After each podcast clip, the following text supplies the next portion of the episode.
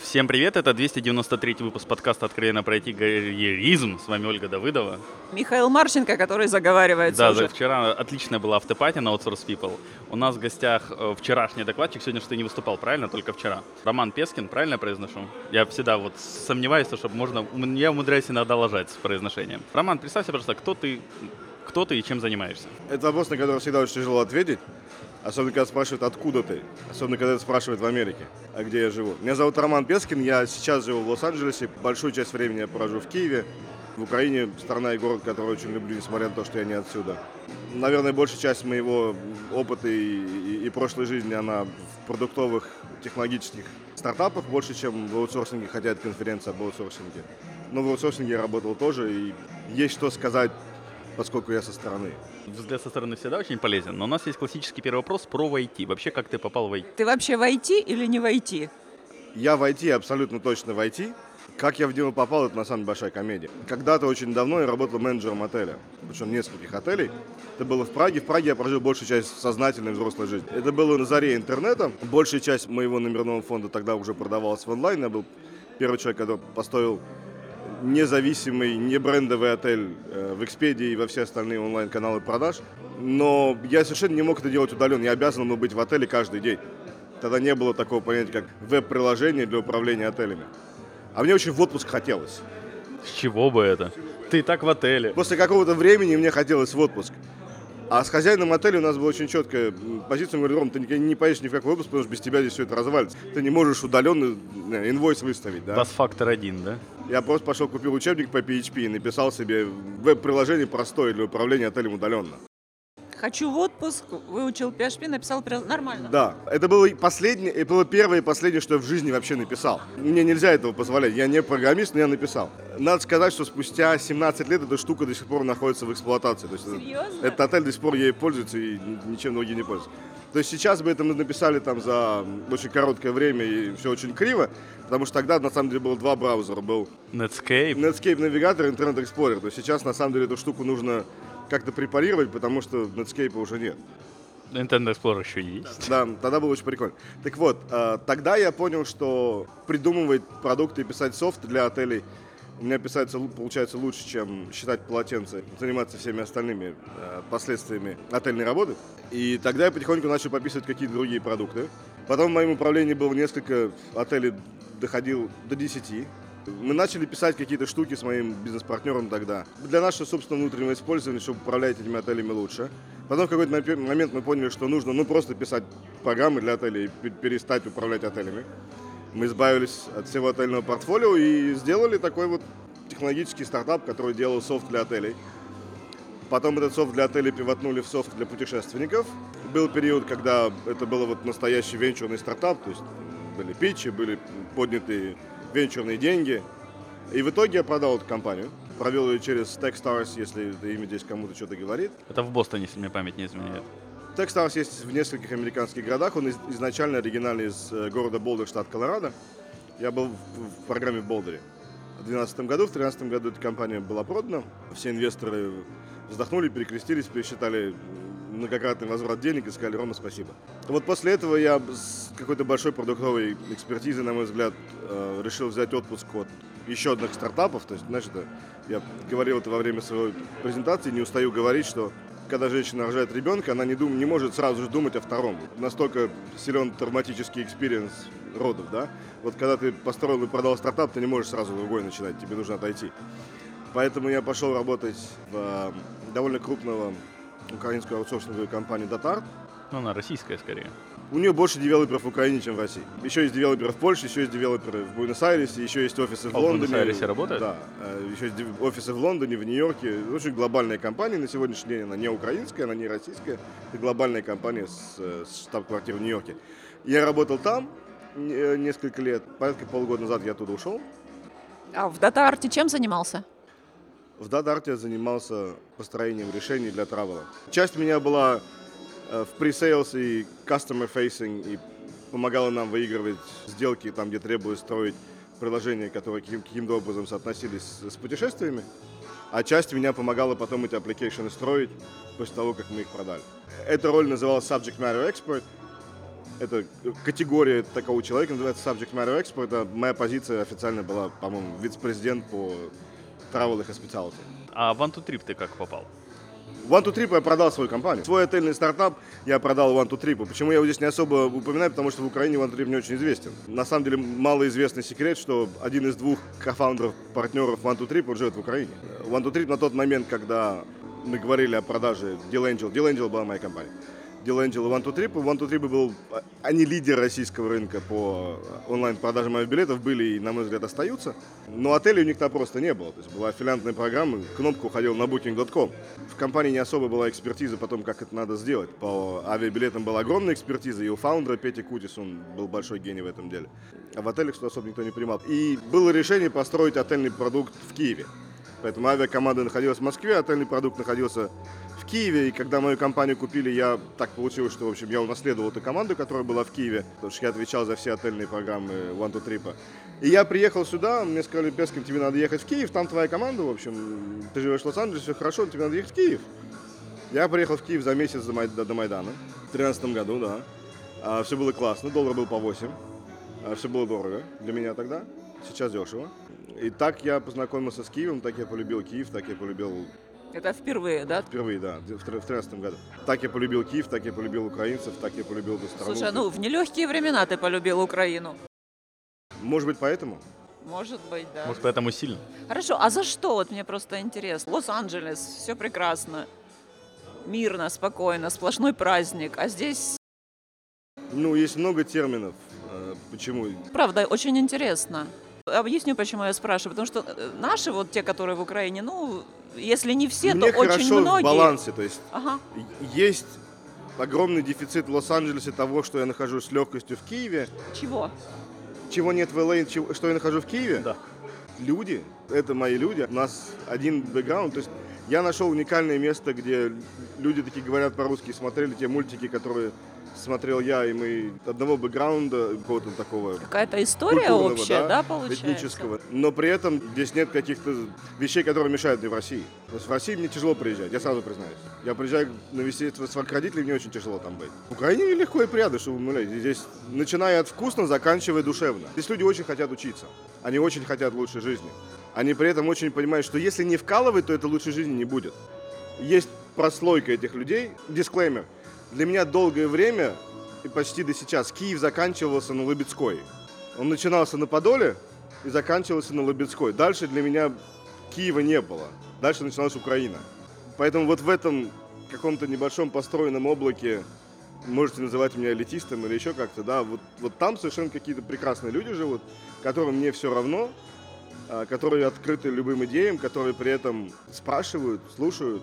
Их можно спрашивать, они отвечают. В Америке есть огромное количество преимуществ. Все-таки я живу там. Мой выбор жить там. Там живет моя семья, там живут мои дети. Когда я долгое время не приезжаю в Киев, мне очень хочется в Киев.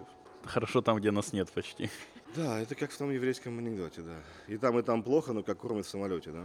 Неплохо. У тебя был очень классный-классный доклад про то, как нужно аутсорсовым компаниям менять подход, что они по факту должны быть все равно продуктовыми. И вот можешь немножко рассказать эту выжимку из доклада и в целом, что ты думаешь про развитие аутсорсовых компаний? Аутсорсинговые компании почему не существуют? Потому что их клиенту нужен продукт. Их клиенту нужно решение какой-то проблемы. Условно, бизнес аутсорсинговых компаний делится, делится на две категории.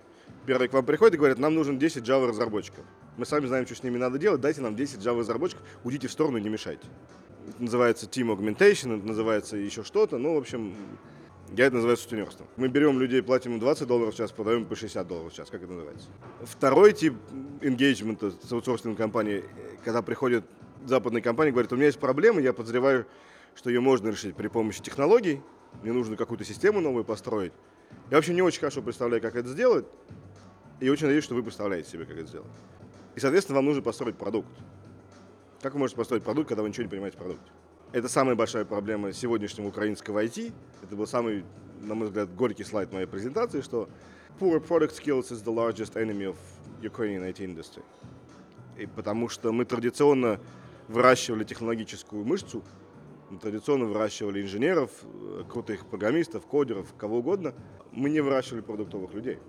Продуктовый человек – это совершенно отдельное животное. Он одной ногой понимает стоит в проблемах клиента и понимает, что нужно бизнесу, а другой половиной мозга он понимает, как эту проблему решить, как построить решение, которое эту проблему будет решать. Но это такая личная заинтересованность для наемных работников, Не наверное, совсем. это не часто. Не совсем.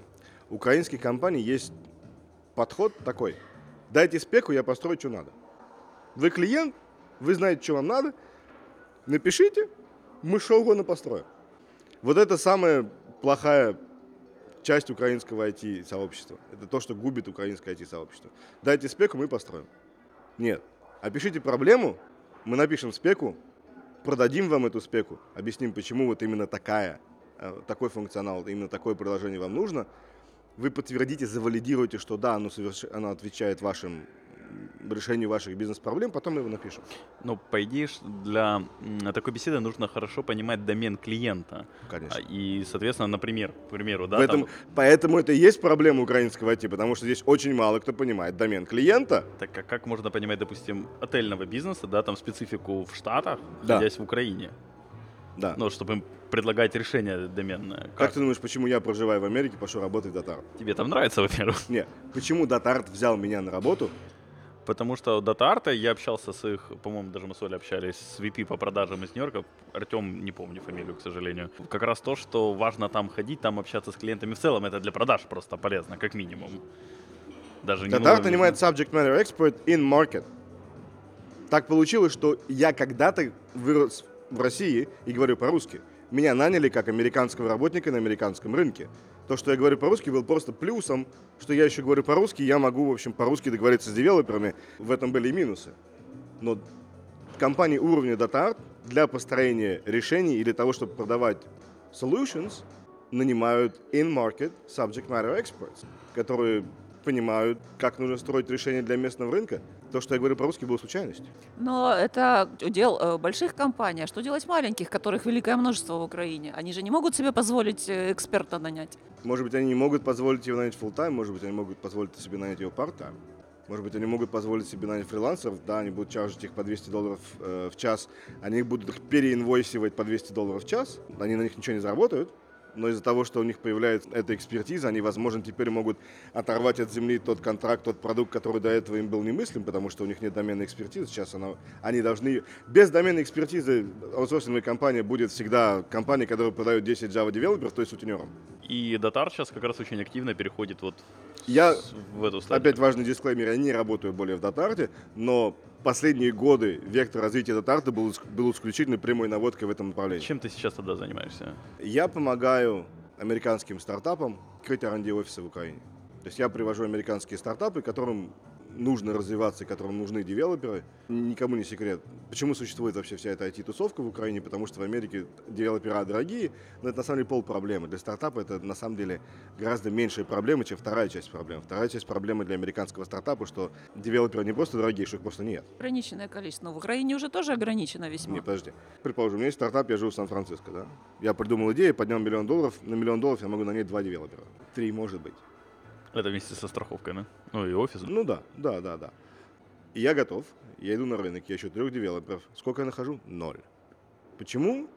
Что ты неизвестный стартап, а не Google. Потому что я конкурирую с, с Google, с Apple и с Amazon на этом рынке. Как вы думаете, если вы хороший девелопер э, с мозгами, вы где будете работать? В Apple или будете работать в никому неизвестном стартапе? Если у вас есть ген приключений, вы будете, пойдете работать в стартап. Не у всех девелоперов есть ген приключений. Поэтому проблему, которую часто мы решаем, это не проблема денег. Хотя это тоже им приятно получить три девелопера по цене одного. Это проблема, что мы это делаем там в среднем за 3, 4, 5, 6 недель. У них это занимает 6 месяцев найти одно резюме у небольшого стартапа, да.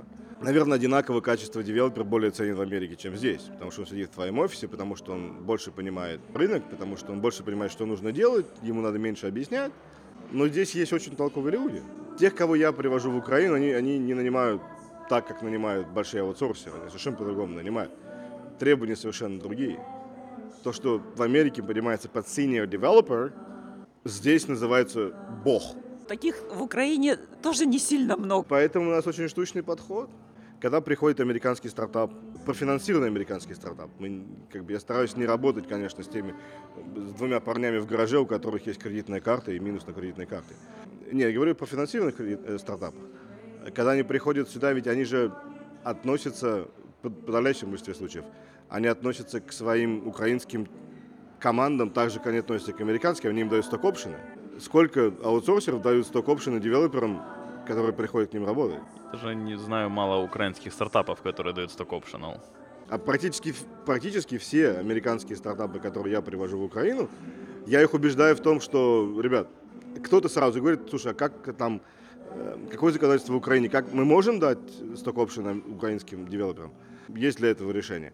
Кому-то я даю эту идею, и говорю, да, надо, конечно. Сколько Порядок. сегодня? Э, 5-6 команд сегодня. 5-6 команд. Окей.